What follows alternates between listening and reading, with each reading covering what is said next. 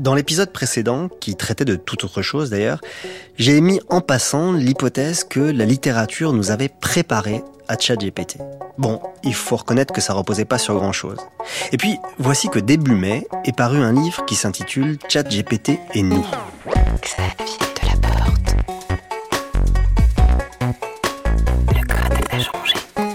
Ce que ce titre ne dit pas, et qui fait toute l'originalité de ce livre, c'est que son auteur est un littéraire. Un très respectable directeur de recherche au CNRS, du nom d'Alexandre Geffen, qui officie au Centre d'études de la langue et de la littérature française. Mais il se trouve que Alexandre Geffen s'intéresse depuis longtemps au numérique. Il code en plusieurs langages. Dès 1999, il a créé le site fabula.org, qui est dédié à la recherche littéraire. Il dirige des thèses qui portent sur ces questions et il suit depuis longtemps ce qui se fait dans ce vaste champ qu'on appelle les humanités numériques.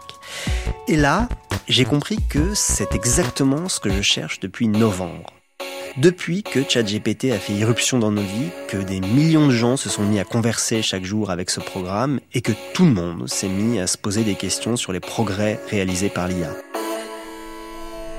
Je cherchais quelqu'un qui sache comment marchent ces IA génératives, mais qui regarde aussi ChatGPT pour ce qu'il est, une machine qui produit du texte, une machine mathématique qui se nourrit du langage humain et qui donne à lire du langage humain. Parce que au fond, beaucoup de ces questions qu'on se pose avec angoisse hein, au sujet de l'IA. Est-ce que ces machines pensent Est-ce que ces machines connaissent le monde mieux que nous Est-ce qu'elles sont capables de créer Est-ce qu'elles vont nous remplacer, y compris dans des tâches qu'on croyait proprement humaines? Eh ben, la plupart de ces questions sont liées au langage. Et d'ailleurs, si on y regarde bien, les métiers qui sont directement menacés par les performances de GPT, depuis euh, l'écriture de communiqués de presse jusqu'à la programmation informatique, en passant par le sous-titrage par exemple, eh ben, ce sont des métiers qui ont directement à voir avec le langage. Si on est ébéniste hein, ou assistante maternelle, on est encore peinard quelque temps. C'est donc avec cette idée en tête que j'ai demandé à Alexandre Jeffen de venir passer un moment dans les studios de Radio France. Comment un spécialiste de la littérature et de son histoire regarde ces machines textuelles avec lesquelles nous allons devoir vivre? D'ailleurs, c'est comme ça que j'ai commencé la discussion un peu abruptement en lui demandant comment il vit l'arrivée de ChatGPT Moi, ça me surprend pas beaucoup parce que ça fait longtemps que mon métier, c'est de faire parler les, des corpus et faire parler le langage par le langage. Donc l'idée que tout d'un coup la connaissance se mette à parler par elle-même, c'est un truc que j'ai vu venir. En fait, j'ai vu venir les outils en linguistique, j'ai vu venir les premiers outils statistiques qui permettaient d'interpréter des choses qui autrement étaient lisibles. J'ai vu venir les premiers réseaux de neurones qui permettaient de donner euh, l'équivalent sémantique d'un mot à un autre. J'ai vu les premiers outils qui donnaient euh, une sorte de synthèse des documents de manière absolument euh, spectaculaire il y a déjà 5 6 ans. Donc tout ça est arrivé très très progressivement. J'ai vu GPT, j'ai vu GPT-2, j'ai vu GPT-3. Je me suis accoutumé, je me suis familiarisé. C'est aussi le moment où on a vu ces premiers assistants personnels qui vous parlaient. C'est le moment où on a vu les premiers, alors c'était les GAN, des intelligences artificielles qui créent des premières œuvres. Donc tout ça est arrivé assez progressivement. Il a raison de le rappeler, Alexandre. Quiconque a suivi les évolutions de l'IA ces dernières années a plus ou moins vu venir ChatGPT. C'est important de se souvenir que tout ça ne vient pas de nulle part. Et d'ailleurs, ça permet d'expliquer certaines réactions qui, sinon, pourraient paraître un peu bizarres.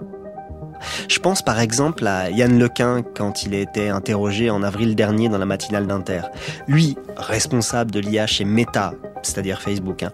lui qui est pionnier du réseau de neurones et un des papes de la discipline depuis 2012 euh, au moins, quand on lui demande ce qu'il pense de ChatGPT, ben, il trouve pas ça ouf.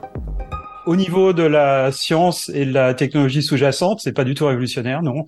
Enfin, c'est c'est facile pour euh, des gens comme moi et mes collègues qui voient ça des, des tranchées. Pour nous, c'est une, une, évolution euh, un petit peu naturelle ces systèmes de deep learning qui sont ce qu'on appelle des réseaux neurones artificiels de très très grande taille. On peut les entraîner sur des quantités de texte absolument énormes, mais le principe sur lequel ils sont basés, c'est purement essayer de prédire la continuation d'un texte.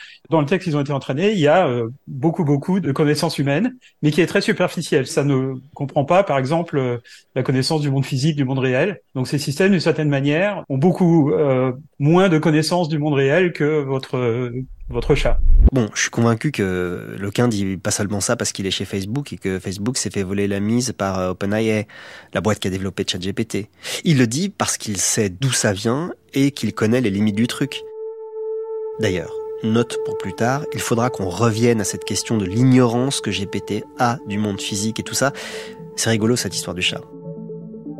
Donc, je comprends le ton un peu blasé d'Alexandre. Mais il y a autre chose dans ce qu'il dit, quelque chose qui n'est pas un propos d'ingénieur et qui m'interpelle. Au tout début de sa réponse, Alexandre a dit qu'il était d'autant moins surpris par GPT que son métier, à lui, son métier de chercheur sur la littérature, c'est de faire, je cite, parler le langage par le langage. Alors, je lui demande de préciser ce qu'il entend par là. Pour nous, le fait de connaître le monde, comme le fait ChatGPT, non pas avec des concepts, mais d'abord avec du langage, avec euh, des mots, des séquences de mots, des enchaînements de mots, pour nous, c'était au cœur de notre métier. C'était totalement naturel. Connaître le monde, non par des concepts, mais par des enchaînements de mots. Alors ça, c'est une très bonne définition de la manière dont fonctionnent ces euh, IA comme GPT. Mais qu'est-ce que ça veut dire vraiment? Eh ben, ça veut dire que si je demande à GPT par exemple, qui est le général de Gaulle, il va pas aller chercher dans une base de données où seraient classés les grands personnages de l'histoire en fonction de leur rôle, de leur époque, etc. Quand je lui demande qui est le général de Gaulle, GPT va chercher dans l'immensité des données qu'il a accumulées les mots et les groupes de mots qui statistiquement sont les plus probables d'apparaître en lien avec cette question. Bon, évidemment, je caricature, mais c'est quand même ça le principe. À aucun moment on passe par des concepts, à aucun moment on fournit à la machine un découpage du monde. On lui fournit juste des données textuelles en masse que ces modèles statistiques très complexes vont mouliner pour produire en sortie un autre texte. Mais alors, j'ai du mal à comprendre comment Alexandre peut dire que pour euh, des littéraires, ce processus est, et là je reprends son expression, hein, totalement naturel. Alors encore une fois, je lui demande de préciser. La génération de texte, c'est un vieux rêve en littérature. Enfin, la première machine à écrire automatique est dans l'ouvrage du Gulliver de, Swift au début du XVIIIe siècle. Il en dit quoi? Il invente une sorte de, de truc qui s'appelle The Machine, qui va fabriquer des réponses sur tous les sujets. il le dessine. Il y a un schéma dans les vaches de Gulliver de cette machine à écrire. Alors, et c'est un, mythe qui est encore plus ancien. À la fin du Moyen Âge, il y a cette légende, cette tête enchantée d'Albert le Grand, euh, qui était un, un philosophe euh, scolastique, qui avait l'habitude de répondre à toutes les questions de manière un petit peu formelle. Et donc, il y a l'idée qu'il y a cette machine qui automatiquement va, va répondre aux questions. Et euh, euh, son disciple, saint Thomas d'Aquin, casse la machine. Ouh là là. Alors là, je ne sais pas du tout à quoi fait référence Alexandre. Renseignement pris, au XIIIe siècle, en Allemagne, a vécu un type auquel on a donné le nom d'Albert le Grand. C'était un moine dominicain, mais c'était aussi un savant total, philosophe, théologien, alchimiste, naturaliste, comme on pouvait l'être euh, à l'époque. Albert a écrit d'immenses traités visant à recenser les savoirs de son temps, et dans un de ses livres, De Anima, de l'âme, il décrit une sorte d'automate de bois qui aurait été capable de répondre à tous les ordres. Alors dans les récits ultérieurs, euh, il est raconté qu'Albert aurait essayé de construire cette machine, mais qu'elle aurait été détruite par un de ses disciples, Thomas d'Aquin, dit-on, qui y voyait une entreprise diabolique. Bon, alors on se fout un peu de la dimension légendaire de cette histoire. Hein. Ce qui importe ici, c'est que le rêve d'un automate savant est un très vieux rêve, déjà présent au XIIIe siècle, et qui a traversé ensuite les époques, en passant donc par plein de trucs, dont le Gulliver de Swift. Donc, si GPT semble naturel à quelqu'un qui vit dans la littérature, c'est parce que la machine à texte, c'est un thème qui traverse les textes depuis longtemps. Ok, mais est-ce qu'il n'y a pas un rapport plus théorique? Alors là, Alexandre enchaîne. Moi, je suis né aussi dans une culture critique qui était aussi celle du structuralisme, du formalisme, dans lequel l'idée que le langage était un code était absolument naturelle. Donc, je me souviens d'avoir lu des articles de Calvino sur littérature et cybernétique. Déjà, les métaphores passaient d'un champ à l'autre. Là encore, il faut que j'arrête Alexandre. Italo Calvino, je connais. Auteur notamment de très beaux contes, Le Baron Perché et Le Vicomte Pourfendu, et d'un roman magnifique, Si par une nuit d'hiver un voyageur, qui est une sorte de jeu littéraire complexe où le lecteur se perd dans plein de débuts de romans dont il ne connaîtra jamais la fin. De Calvino, je me souviens de ça. Mais qu'il se soit intéressé à la cybernétique, alors là, j'ignorais complètement. Et en effet, en cherchant un peu, ben, les liens apparaissent. Dans Si par une nuit d'hiver un voyageur, Calvino parle d'une machine qui pourrait lire et écrire à partir de ce qu'elle a lu. Alors c'est vrai que sur le principe ça ressemble vachement à ChatGPT et il écrit ça en 1979. J'aime beaucoup monter des machines. Dans, mes derniers romans, je, je, monte des machines très compliquées, mais j'espère qu'elles restent compliquées pour moi, mais pas pour le lecteur. Mais ce qui est plus intéressant encore, c'est pourquoi Calvino pense à une machine comme ça? Eh bien, parce que depuis les années 60, il s'intéresse de près à tout ce que produit l'informatique, à la fois matériellement mais aussi théoriquement. Et ça, on le voit dans une conférence qu'il a donnée à Turin en 1967, dans laquelle il cite les pionniers de l'IA et aussi les théoriciens de la cybernétique, Shannon, Wiener, Van Neumann, Turing, etc. Mais pourquoi ça intéresse un mec qui écrit de la littérature? Eh bien, parce que Calvino, comme beaucoup d'autres écrivains et théoriciens de son époque, voit la littérature comme un art de la combinatoire. Écrire un texte, c'est combiner avec des composants linguistiques. Et s'il y a un truc que les machines permettent de faire, eh ben, c'est la combinatoire. Donc il n'y a aucune opposition théorique à ce que les machines puissent produire de la littérature. Alors là, je commence à percevoir les liens fondamentaux entre littérature et ChatGPT. Il y a donc des écrivains qui, dans les années 60, avaient déjà réfléchi aux questions qu'on se pose aujourd'hui. Et y avaient même répondu. Et pour quelqu'un comme Alexandre qui connaît cette histoire, eh ben, tout ça c'est assez familier. Mais bon, il y a quand même une question. Peut-être les gens qui pensaient comme Calvino dans les années 60 étaient-ils particulièrement en avance sur la technique de leur époque?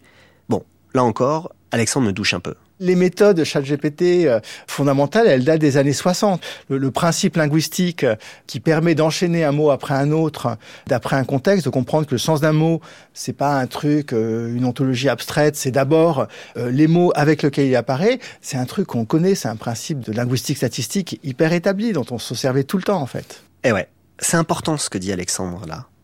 À la base de ces IA génératives de texte, il y a un principe linguistique. À la base de ces machines mathématiques super sophistiquées, il y a une idée de la langue.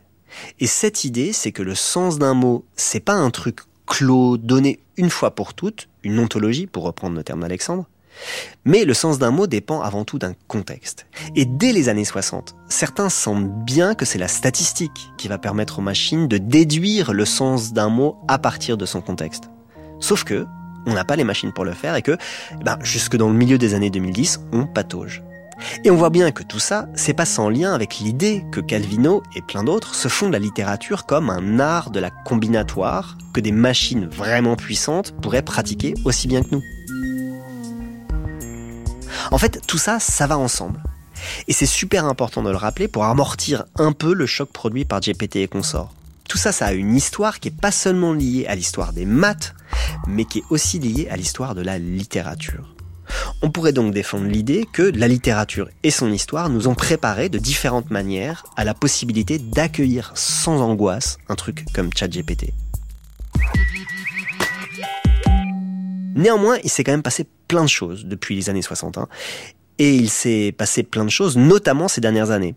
Et donc, j'aimerais qu'Alexandre me dise si ChatGPT n'a quand même pas marqué une étape dans tout ça. Bah, il y a un progrès vraiment euh, qualitatif qui tient d'une part au fait que son corpus d'entraînement soit si grand qu'il ait une capacité à euh, parler de beaucoup, beaucoup, beaucoup de choses. Et donc, qui donne l'impression d'avoir réponse à tout. Il y a un énorme saut aussi qui tient au fait qu'il était entraîné sur un modèle de questions et réponses et ça, c'est un vieux truc. Hein. La question-réponse, le dialogue, c'est un truc qui date de l'humanisme, voire plus loin euh, du dialogue socratique.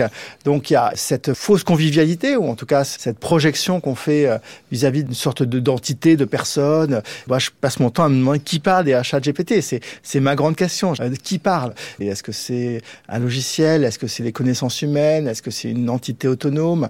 Et puis, le saut qualitatif, c'est que c'est une intelligence artificielle qui a été extrêmement domptée, qui a été extrêmement alignée qui dit relativement peu de très grosses bêtises.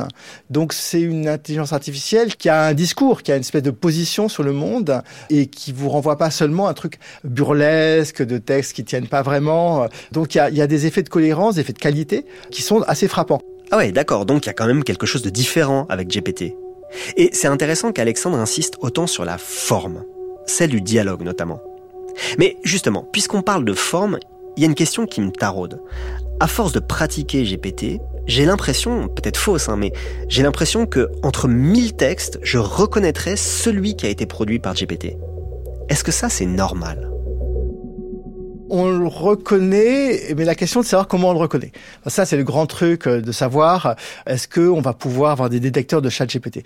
En fait, c'est pas possible parce que le langage de chaque GPT, c'est un langage moyen. Cette langue qu'on a tous, chacun en partie, mais qui n'existe jamais dans sa globalité. Chaque GPT, il parle la langue, c'est-à-dire qu'il parle la moyenne de milliards et de milliards d'usages. Donc c'est un langage qui est hyper fluide, qui ne commet aucune faute d'orthographe, qui va toujours au plus petit commun dénominateur. En général, il, va vraiment vers la manière la plus idiomatique de parler. Donc ça, c'est une première caractéristique, c'est l'hyperfluidité, ce qui fait que la seule manière de le reconnaître, ça serait euh, de reconnaître un truc qui ne fait pas de faute. Mais ça, Turing y avait déjà pensé. Hein. Lorsqu'il imagine le test de Turing, une des objections qui se fait à lui-même, c'est oui, mais si le langage est, trop euh, parfait, euh, le premier truc qu'il faudra faire pour tromper l'humain, ça sera introduire des petites erreurs, des petites variations. Donc pour le reconnaître, il faudrait mettre une espèce d'empreinte qu'il faudrait cacher comme dans les images, etc. En fait, ça marche pas trop. Donc on peut pas le reconnaître, mais on le sent. On le sent. C'est très dur à objectiver. Donc quand on est dans une copie ou quand on est dans un texte, on sent qu'il y a quelque chose. Enfin, et ça devient une métaphore. Masque et la plume dans notre émission de France Inter. Euh, c'est Arnaud Vivian qui parlait d'un livre écrit avec ChatGPT. Donc on sent un truc qui est un peu trop normal en fait. Alors c'est passionnant. D'abord, l'idée qu'on ressent une bizarrerie qu'on n'arrive pas à objectiver. Ça, ça me fait penser à la série Real Humans, qui était géniale pour ça, parce que les robots androïdes qu'elle mettait en scène avaient une étrangeté très, très ténue, quasi indescriptible. Ils étaient presque trop parfaits. Voilà, ils étaient étranges à force d'être trop parfaits. Bonjour. Comment tu t'appelles? Je n'ai pas encore de prénom. Tu veux pas manger quelque chose Non, merci. Tu ne manges pas, mais tu veux peut-être de l'eau Quelques centilitres.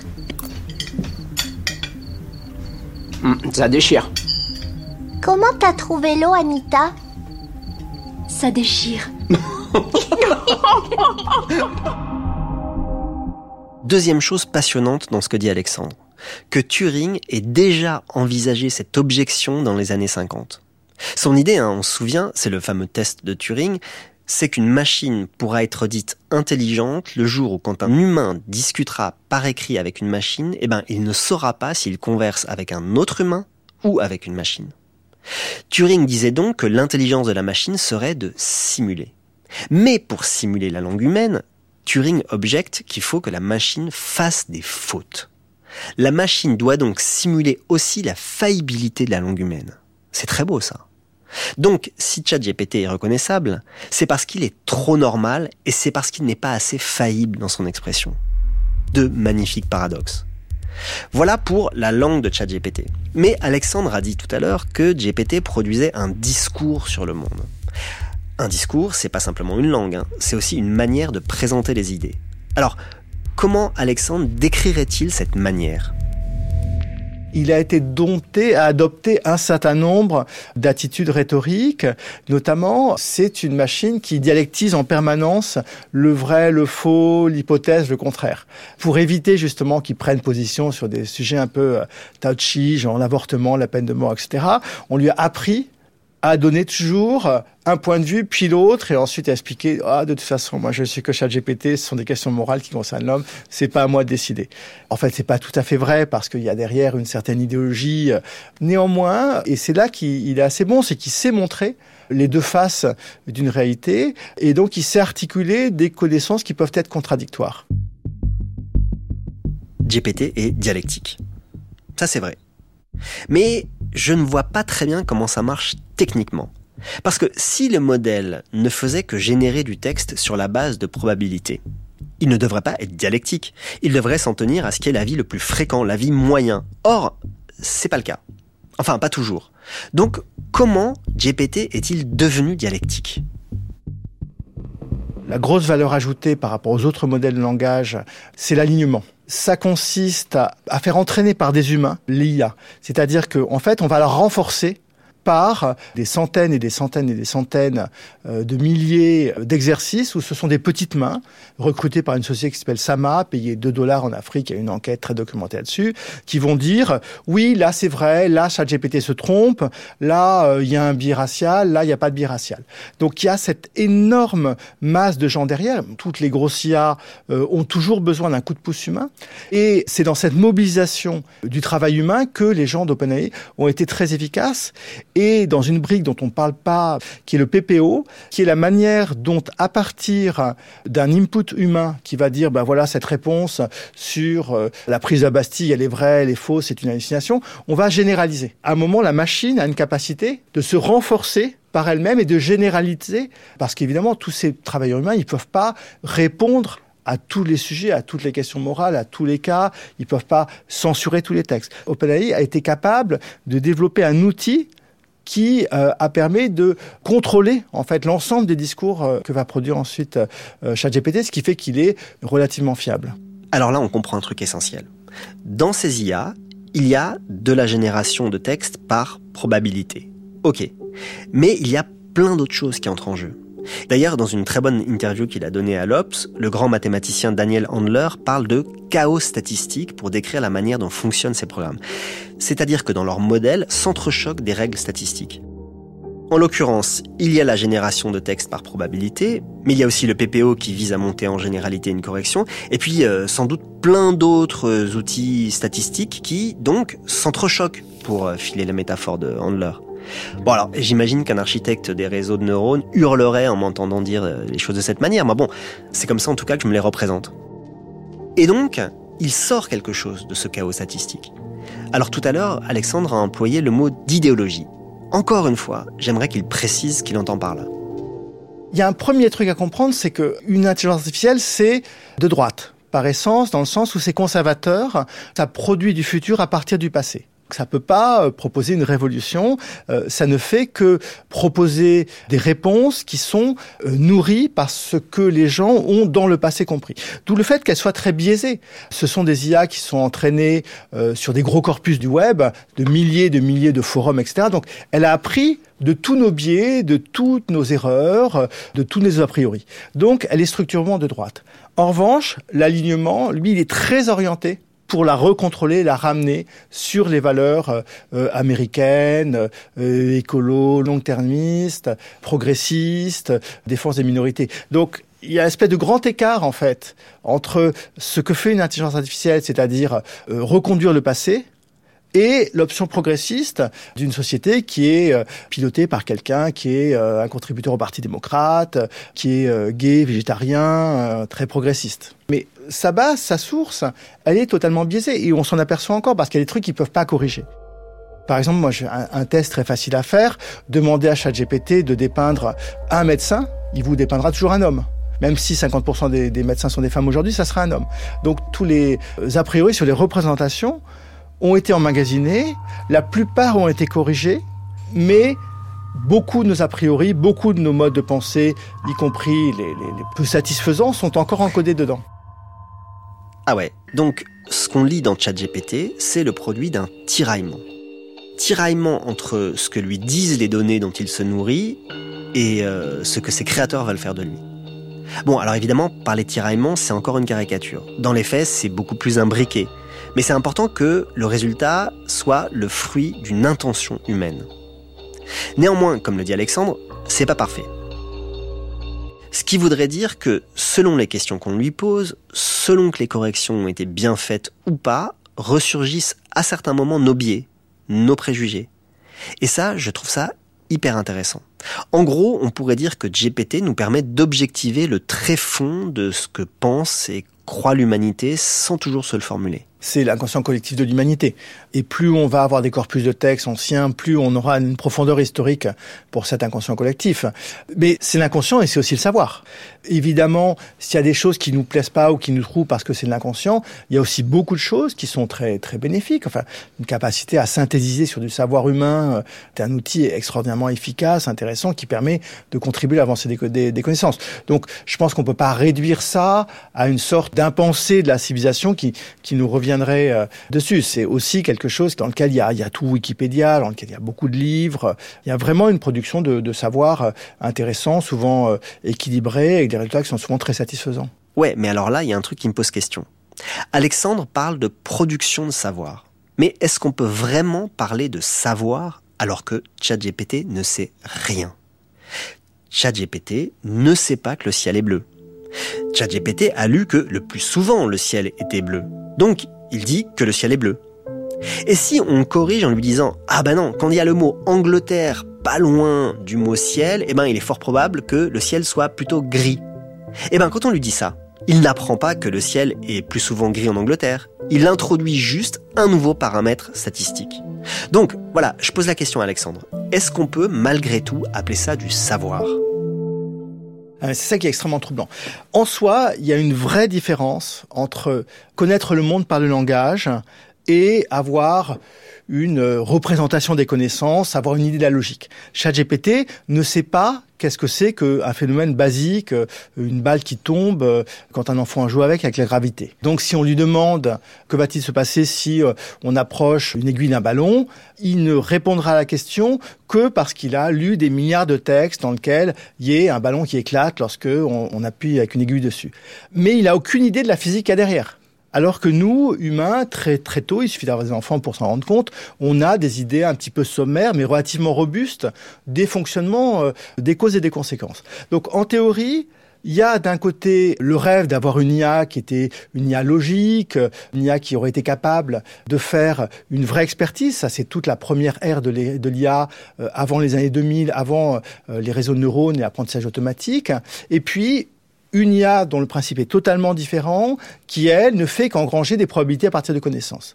Donc ça, effectivement, on peut dire c'est pas fiable, il n'y a aucune connaissance du monde, il n'y a aucun rapport à la vérité, il y a juste des probabilités statistiques. Sauf que, est-ce que vraiment savoir et écrire, comprendre et lire, c'est si différent que ça? Est-ce que on peut pas, à partir du langage, trouver quand même des choses qui sont quand même assez profondes? Ok, ça voudrait dire qu'une entité qui n'a pas de corps, qui n'a jamais rien vu, rien entendu, rien senti, rien vérifié, mais qui aurait été nourrie seulement par des milliards et des milliards de textes, pourrait être considérée comme connaissant le monde. C'est sûr, c'est troublant. Moi, quand j'entends ça, je me dis que c'est une croyance de littéraire. La croyance de quelqu'un qui a tellement confiance en la puissance du langage qu'il pense que le langage suffit pour connaître le monde. Donc, je fais la remarque à Alexandre. Tu dis ça parce que tu vis dans la littérature. Non, parce que je pense qu'il y a beaucoup de vérité qui est encodée dans le langage. D'abord, la représentation que ChatGPT a du langage, c'est pas seulement un truc de statistique probabiliste. C'est une sorte de modèle très abstrait qui est presque un modèle de connaissance. Je vais donner un exemple. Ce qu'on appelle la théorie de l'esprit en psychologie, c'est-à-dire la capacité à deviner comment l'autre se comporte dans des interactions ordinaires. Tu tiens la porte, tu passes, euh, il ouvre son sac, c'est en général pas pour chercher un revolver, mais pour chercher son carnet de notes, et ça te permet de converser. Euh, et ça, ChatGPT, jusqu'à GPT-2, GPT-3, il avait une théorie de l'esprit d'un enfant de, de 9 ans. Donc c'était assez limité. Donc tu pouvais te dire effectivement, il y a un truc qui n'arrive pas à, à, casser, qui est la frontière de la psychologie humaine, qui demande trop d'expérience, trop d'humanité, etc. Or, avec les dernières versions de GPT-3 et GPT-4, il y a eu un énorme saut et GPT est capable de te résoudre des tas de tests qui nécessitent une théorie de l'esprit assez avancée. D'où l'idée qu'il y ait une émergence, qu'il y ait un vrai saut, avec de telles masses de langage et une capacité à en faire quelque chose qui est tellement abstrait, on arrive à choper beaucoup du savoir, beaucoup du savoir psychologique, beaucoup du savoir mathématique, beaucoup du savoir physique. Et à défaut d'avoir quelque chose qui serait euh, une ontologie abstraite, qui assierait euh, euh, les raisonnements sur une logique causale, on a quand même beaucoup de choses hein, du raisonnement humain. Alors là, c'est un peu dingue. En amassant des textes, du langage, ChatGPT pourrait se fabriquer une sorte de théorie de l'esprit. Par exemple, savoir quand on essaie de le tromper, avoir des raisonnements logiques sans qu'on lui ait appris la logique, juste en l'ayant comme déduite de tout ce qu'il a emmagasiné grâce à des données faisant elles-mêmes preuve de logique. Donc au final, ça produit non seulement un savoir, mais ça produit une compréhension. Y compris de comment nous pensons, comment nous raisonnons sans jamais qu'on lui ait expliqué. au point qu'il est capable de le restituer. Ok, je comprends, et d'une certaine manière d'ailleurs on l'éprouve dans la discussion avec GPT. Mais encore une fois, c'est un savoir bizarre. Comme le disait Yann Lequin tout à l'heure, GPT en sait moins que votre chat sur la gravité. C'est un savoir sans expérience. Ouais, sans aucune expérience, ouais, ouais. Sans aucun réel. Je sais pas, une grande partie des sciences se font avec un rapport au, réel quand même très très distant. Euh, tu peux dire qu'un astrophysicien qui modélise le cosmos, il a un rapport au réel extrêmement euh, distant. Alors lui, son langage, c'est le langage mathématique. Et on s'est longtemps demandé si, quel rapport il y avait entre le langage mathématique et la réalité des choses. Bon, bah, pour ChatGPT, c'est euh, le langage commun ou le langage scientifique qui est, qui est engrangé. Euh, c'est pas si différent que le rapport euh, très abstrait que une grande partie des sciences peuvent avoir avec le réel. Ah bah il a pas tort, Alexandre. C'est vrai qu'en science, on a fait des découvertes par le pur raisonnement avec des modélisations mathématiques sans pouvoir les vérifier par l'expérience. Bah, prenons l'exemple de l'existence des trous noirs. Eh ben, ça a d'abord été une déduction à partir de données physiques sur euh, la lumière notamment, avant, largement avant qu'on puisse en vérifier l'existence. Donc pourquoi refuser cette possibilité, cette aptitude aux IA Pourquoi ChatGPT ne pourrait pas déduire comment on raisonne sans aucune expérience? C'est très troublant, d'accord, mais c'est pas impossible. Encore une fois, je me demande si la manière très détendue dont Alexandre envisage cette possibilité n'est pas explicable par son rapport à la littérature. Parce que si on y réfléchit bien, c'est une des caractéristiques merveilleuses que des écrivains aient très bien analysé des sentiments qu'ils n'ont jamais éprouvés. Ou bien qu'ils décrivent des paysages qu'ils n'ont jamais parcourus, ni même vus. D'ailleurs, ça me rappelle une histoire racontée à propos de Blaise Sandrard. Blaise Sandrard, c'est un écrivain voyageur hors du commun. Personne mieux que lui n'a décrit les steppes enneigées depuis l'Oural jusqu'à la Sibérie ou les prairies d'Amérique. Sauf que, il m'y tenait pas mal, le Sandrard. Le livre par lequel il est devenu célèbre, c'est un long texte qu'il a intitulé La prose du transsibérien, dans lequel il raconte son voyage par le transsibérien, donc. Mais il y a de forts soupçons qu'il ne l'ait jamais pris, ce train. Et donc, un jour, un de ses amis lui a dit Mais Blaise, est-ce que t'as vraiment pris le transsibérien? Ce à quoi Sandrard aurait répondu Ah bah peu importe si je l'ai fait prendre à des milliers de gens. Bon, eh ben, on peut dire que Sandrard avait produit une expérience sans l'avoir éprouvée lui-même. Il avait sans doute beaucoup lu de récits de voyage, beaucoup discuté avec des gens qu'il avait pris, et ça lui a suffi pour restituer mieux que beaucoup d'autres ce que c'est que l'expérience de prendre le transsibérien. Donc, en effet, c'est pas une critique valable que celle qui consiste à disqualifier le savoir de GPT parce qu'il n'est assis sur aucune expérience du réel. La littérature et tous les mythomanes du monde nous l'ont appris depuis longtemps. Ça, c'est un nouveau point pour Alexandre. Alors, je brandis un autre argument. L'IA simule, comme le disait Turing. Une IA ne sait rien, elle simule le savoir. Une IA ne crée rien, elle simule la création. Une IA ne sent rien, elle simule le sentiment. Nous, les humains, on sait, on crée, on sent. Mais nous aussi, on simule. Enfin, je veux dire, on est des machines entraînées aussi à, à réagir de manière automatique dans des situations linguistiques en permanence. On, on, sait très bien que beaucoup de nos comportements sont réflexes. Nos mots s'entraînent dans notre bouche sans qu'ils soient pensés euh, avant. Ça fonctionne tout seul, ça se déroule tout seul. Est-ce que c'est exactement la même chose les euh, neurones cérébraux et euh, les neurones artificiels? Sans doute pas mais néanmoins le fait que ça s'enchaîne tout seul sans euh, planification, vérification, euh, c'est une évidence. Sinon, il n'y aurait, pas cette émission de radio. Hein, si je devais euh, tout planifier et tout préparer phrase après phrase. Pas faux. Et encore une fois, Alexandre me trouble. C'est vrai que si on s'en tient à la production du langage, nous aussi on simule beaucoup. Nous aussi, à notre manière, nous sommes des machines à générer du langage. Nous aussi, on fait des enchaînements de phrases un peu automatiques à partir de ce qu'on sait, de ce qu'on a déjà entendu, de ce qu'on vient de nous dire. D'ailleurs, on appelle ça des phrases toutes faites. Mais est-ce que ce type d'énoncés, qui ne sont pas vraiment ressentis, qui ne sont le produit d'aucune émotion, ont la même force que quelque chose qui a été vécu? Autrement dit, est-ce qu'on peut dire que GPT ressent, même s'il ne fait que simuler le fait qu'il ressent? Oui, enfin c'est le paradoxe du comédien. Est-ce qu'il vaut mieux connaître tous les codes de l'émotion ou la ressentir vraiment pour la faire passer au public? On ne cesse pas d'hésiter dans le théâtre. Donc oui, d'une certaine manière, oui. Il sait suffisamment de choses du savoir humain pour sentir sans sentir, oui. C'est abyssal. On pourrait donc atteindre ce point où une machine simule tellement bien qu'elle produit du réel. Elle peut sentir sans sentir, comme dit Alexandre. Mais encore une fois, c'est intéressant qu'il aille chercher de la littérature pour le comprendre. Parce que dans le paradoxe sur le comédien, Diderot se pose exactement cette question. Le bon comédien, celui qui fait ressentir le mieux les émotions publiques, est-ce que c'est celui qui les ressent lui-même ou celui qui, les connaissant, est capable de les reproduire sans avoir à les ressentir? Eh bien, à cette question, Diderot répond que c'est le second qui est le meilleur comédien. Il fait exister de l'émotion non par la sensation, mais par la connaissance.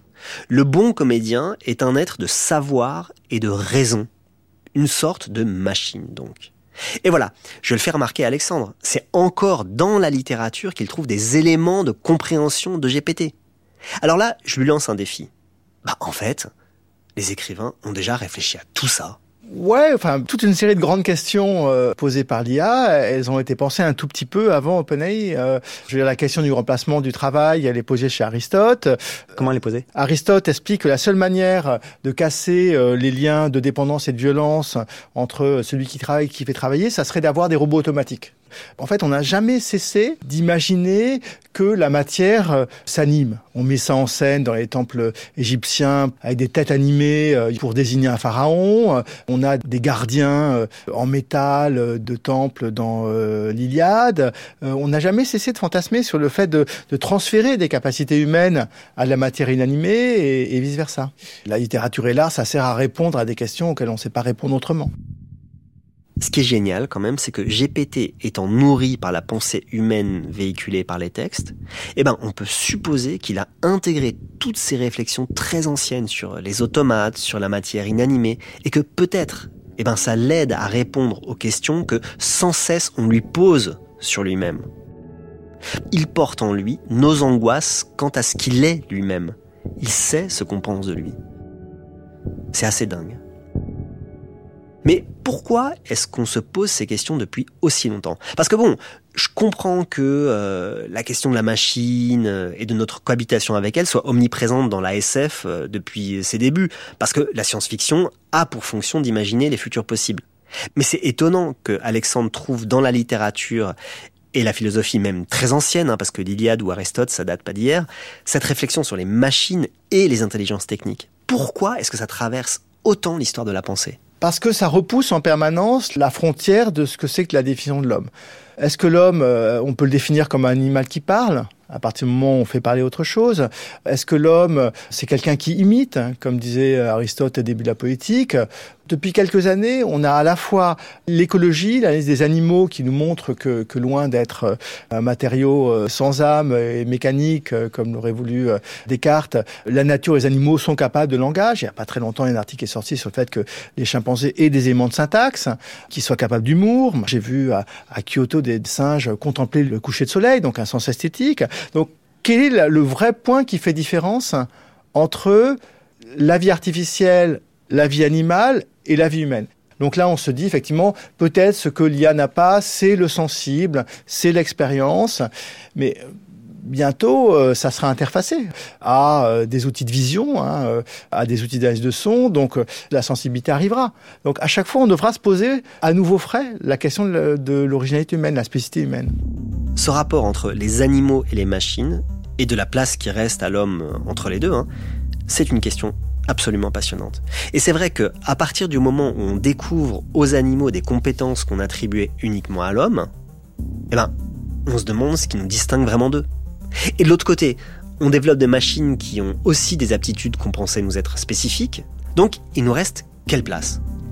En fait, ça, ça travaille l'humanité depuis très longtemps.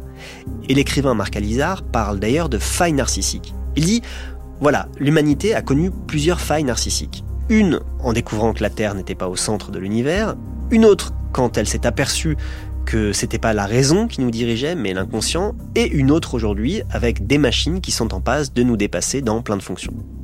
Alors, il faut noter que l'angoisse n'est pas également partagée selon les pays et les cultures. Par exemple, récemment, et ça a étonné un peu tout le monde, hein, le gouvernement japonais est intervenu pour dire que bon, euh, il fallait arrêter de s'inquiéter de l'IA, qu'il fallait pas de moratoire ou d'autres trucs. Eux, les Japonais, ça n'est pas pas. Pourquoi? Eh bien sans doute parce qu'ils sont moins soucieux de la spécificité humaine. Ou en tout cas, ils ne se la formulent pas dans les mêmes termes.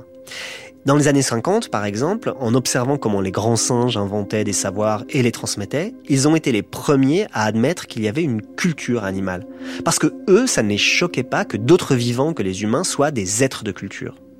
Et dans les années 90, ils ont été les premiers à se lancer dans la robotique avec des robots humanoïdes parce que ça ne les gênait pas, les Japonais, que des robots ressemblent à des humains. Le rapport aux machines est toujours à mettre en regard avec une manière de concevoir l'humain et sa place parmi les autres entités vivantes ou pas. Mais bon, Alexandre, il n'est pas japonais. Et donc, je me demande comment il fait, lui, pour regarder avec autant de sérénité l'apparition de ces entités nouvelles c'est pas comme si c'était quelque chose qui venait d'une autre galaxie. Il y a, c'est nous qui l'avons créé. Je veux dire, elle est entraînée avec nos textes. Euh, c'est une extension de l'humanité. Se demander si une extension de l'humanité elle est plus ou moins humaine, ça m'empêche pas de dormir. Il y a, ça marche pas si t'as pas euh, des câbles, l'électricité, euh, des logiciels, enfin tout ça, tout ça, c'est nous-mêmes qui fabriquons ça à notre mesure ou à notre démesure. D'accord. Mais quand même, un peu plus tôt dans la discussion, Alexandre a parlé d'émergence. Il a dit qu'une forme de théorie de l'esprit semblait avoir émergé dans les IA sans qu'on lui ait jamais apprise. Si on considère qu'il y a une émergence, peut sortir de ces IA des choses qui n'ont pas été prévues, qui n'ont pas été modélisées, qui n'ont pas été maîtrisées. Ça quand même, ça change quelque chose. Il y a quelque temps d'ailleurs, j'ai discuté avec une spécialiste de la traduction automatique. Elle me parlait de ce qu'on appelle les modèles multilingues. Bon, en gros, pour aller très vite, jusqu'à il y a 2-3 ans, on entraînait les réseaux de neurones en leur filant des corpus de textes traduits d'une langue à l'autre. Bon, et eh ben depuis, on est passé à ce qu'on appelle des modèles multilingues. Ce ne sont plus seulement deux langues qu'on fait ingurgiter à la machine, mais des dizaines. Chacune de ces langues a des corpus traduits avec une ou plusieurs des autres langues, mais pas forcément avec la totalité. Et ce qui est incroyable, hein, c'est que les machines arrivent à traduire très correctement des langues qui ont très peu de textes traduits de l'une à l'autre, en se servant des autres langues. Et quand j'ai demandé à la chercheuse comment font ces modèles, elle m'a répondu en gros, ben, on ne sait pas vraiment. On ne sait pas s'ils passent par l'anglais ou s'ils se sont fabriqués une sorte de représentation de la langue qui leur permet de passer d'une langue à une autre. Bon, ben moi je trouve ça Et il y a là, il me semble, quelque chose qui contredit un peu ce que Alexandre vient de dire. Ok, les IA sont nourries de notre savoir et fabriquées par notre savoir. Mais ce qu'elles font avec ça, est-ce que c'est encore humain? Ce sont des types de calculs qui sont tellement complexes qu'on ne peut plus le retraduire en langage humain. C'est des, des milliards et des milliards de matrices, on ne sait plus comment elles voient le monde. C'est là qu'il y a effectivement un, quelque chose d'un peu énigmatique, quelque chose d'un petit peu troublant. On suppose que les IA ont une sorte de langue des langues, une langue qui comprend les mathématiques, qui comprend la théorie de l'esprit, etc. Mais elle est tellement complexe qu'on peut plus la lire par nous-mêmes. Et c'est là qu'il y a effectivement des possibilités d'émergence d'une certaine connaissance si abstraite, euh, si méta, qu'elle nous est pas directement accessible. Moi, je conclus de ça qu'il y a quelque chose qui émerge, qui nous échappe un peu. D'ailleurs, c'est très beau quand on y réfléchit. GPT se nourrit de nos textes, mais il produit une représentation du monde qui est trop complexe pour qu'on la lise. Parce qu'elle est faite essentiellement de données, de tellement de calculs qu'on ne peut pas retracer exactement le chemin qui le mène au résultat. Ces IA, donc, elles nous lisent, mais elles sont illisibles pour nous. Alors ça, ça pose à nouveau la question de la spécificité humaine dont on parlait tout à l'heure. Mais ça pose aussi une question très concrète on fait quoi, nous, si les machines font mieux que nous des trucs qu'on a toujours fait? Comme traduire, par exemple. Quel traducteur peut traduire à peu près correctement et en quelques secondes un texte du français à l'anglais, puis au russe, puis au bambara, puis au javanais, etc., etc. Ben moi, j'en connais pas. La question qui se pose, c'est la suivante. Est-ce que plein de métiers vont simplement consister à écrire à l'IA le bon prompt, à savoir la guider, y compris pour les métiers de la création, comme on commence à le voir aujourd'hui avec euh, les illustrateurs par exemple. Alors bien sûr, aujourd'hui quand on demande à GPT d'écrire de la fiction, c'est impressionnant, hein mais c'est pas dingue.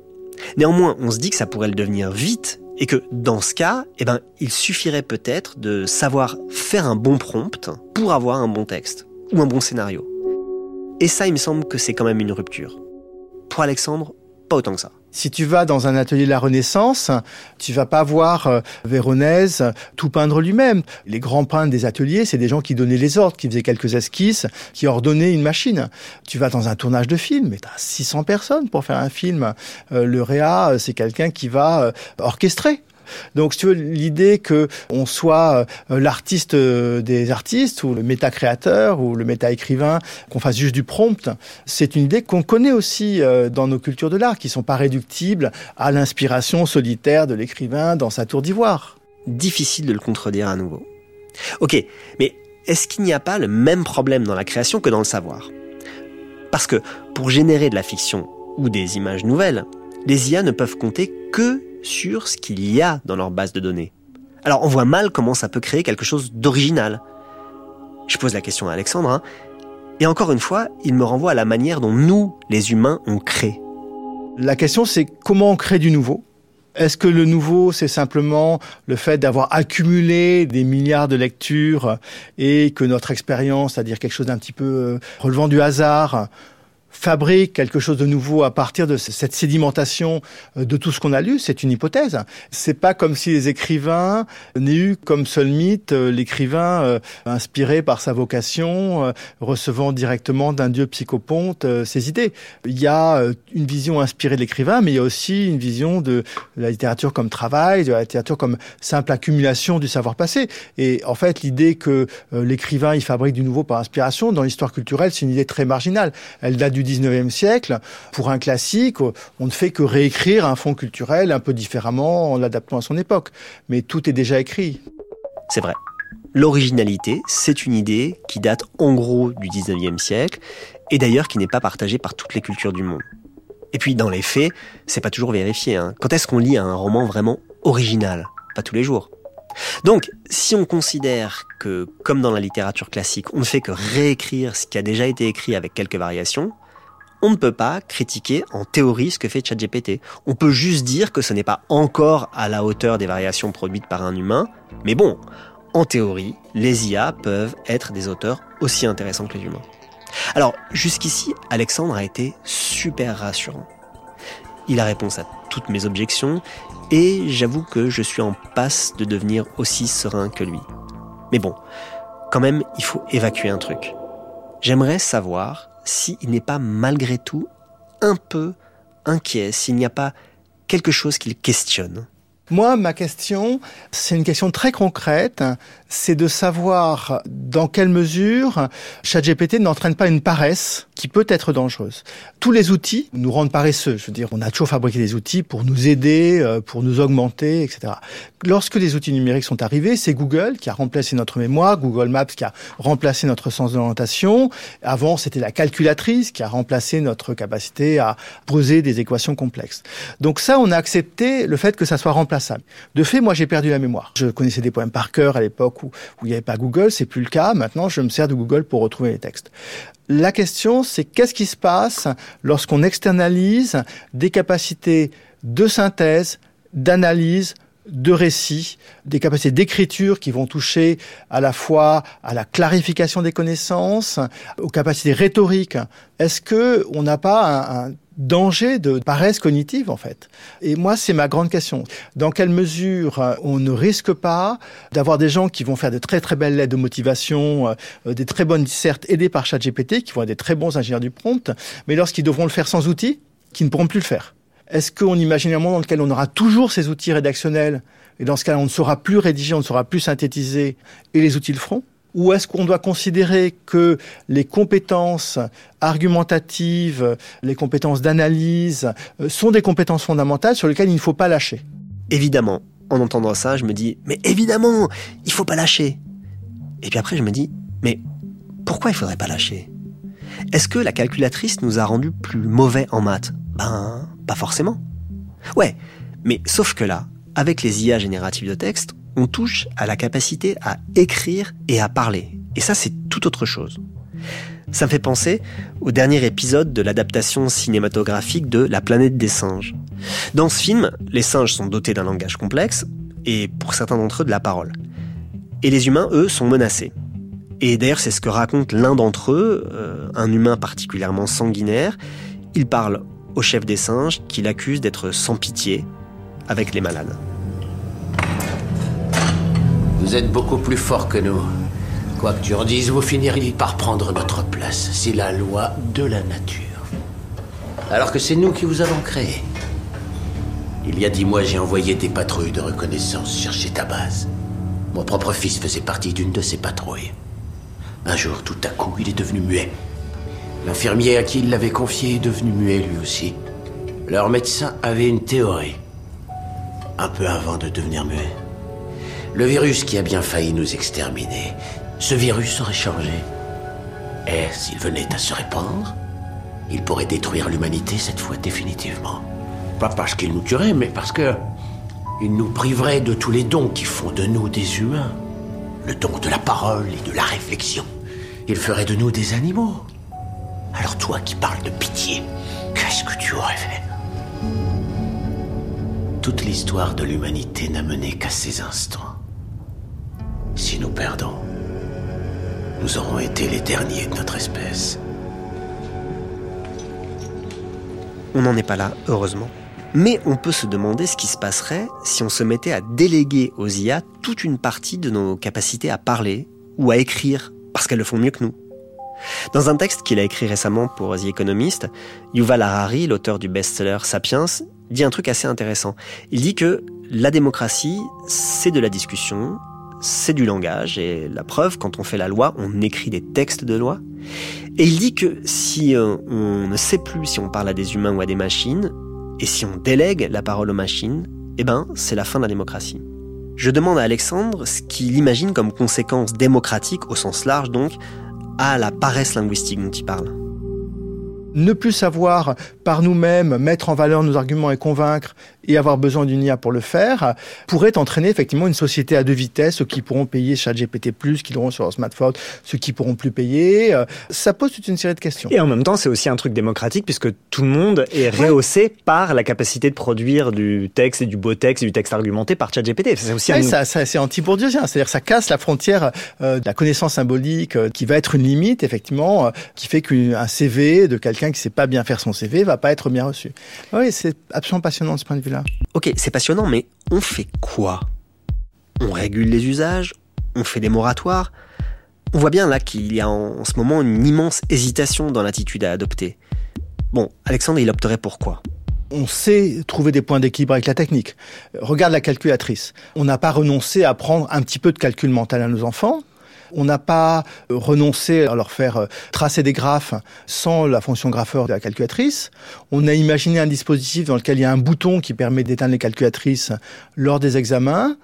En même temps, on sait les faire utiliser pour euh, résoudre un certain nombre de problèmes complexes. Donc je pense qu'on imaginera des solutions pour s'accommoder, pour, pour vivre avec ChatGPT sans trop perdre de nos capacités fondamentales.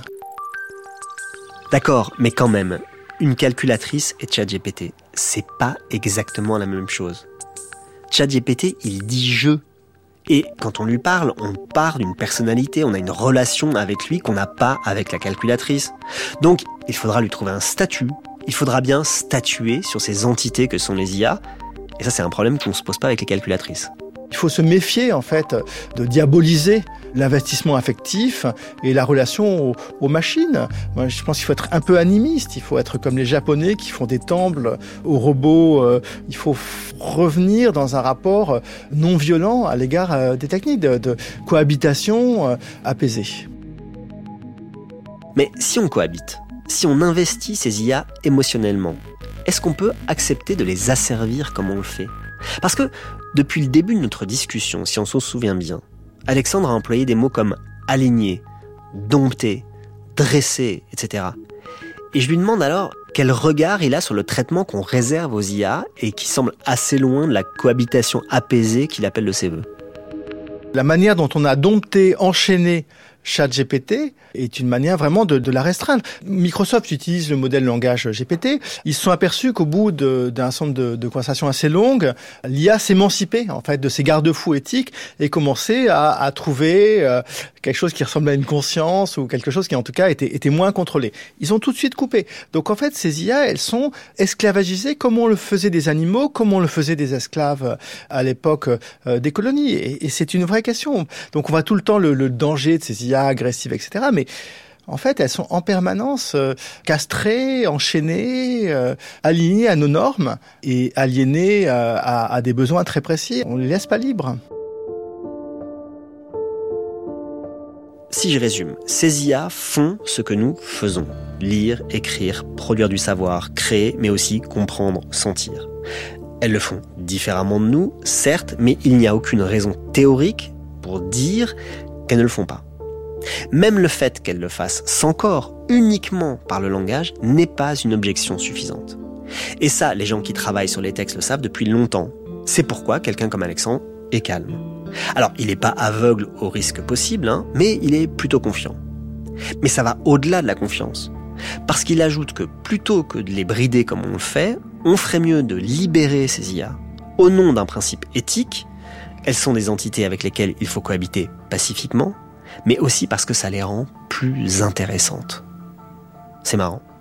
J'aurais jamais imaginé, il y a dix ans, faire un épisode comme ça.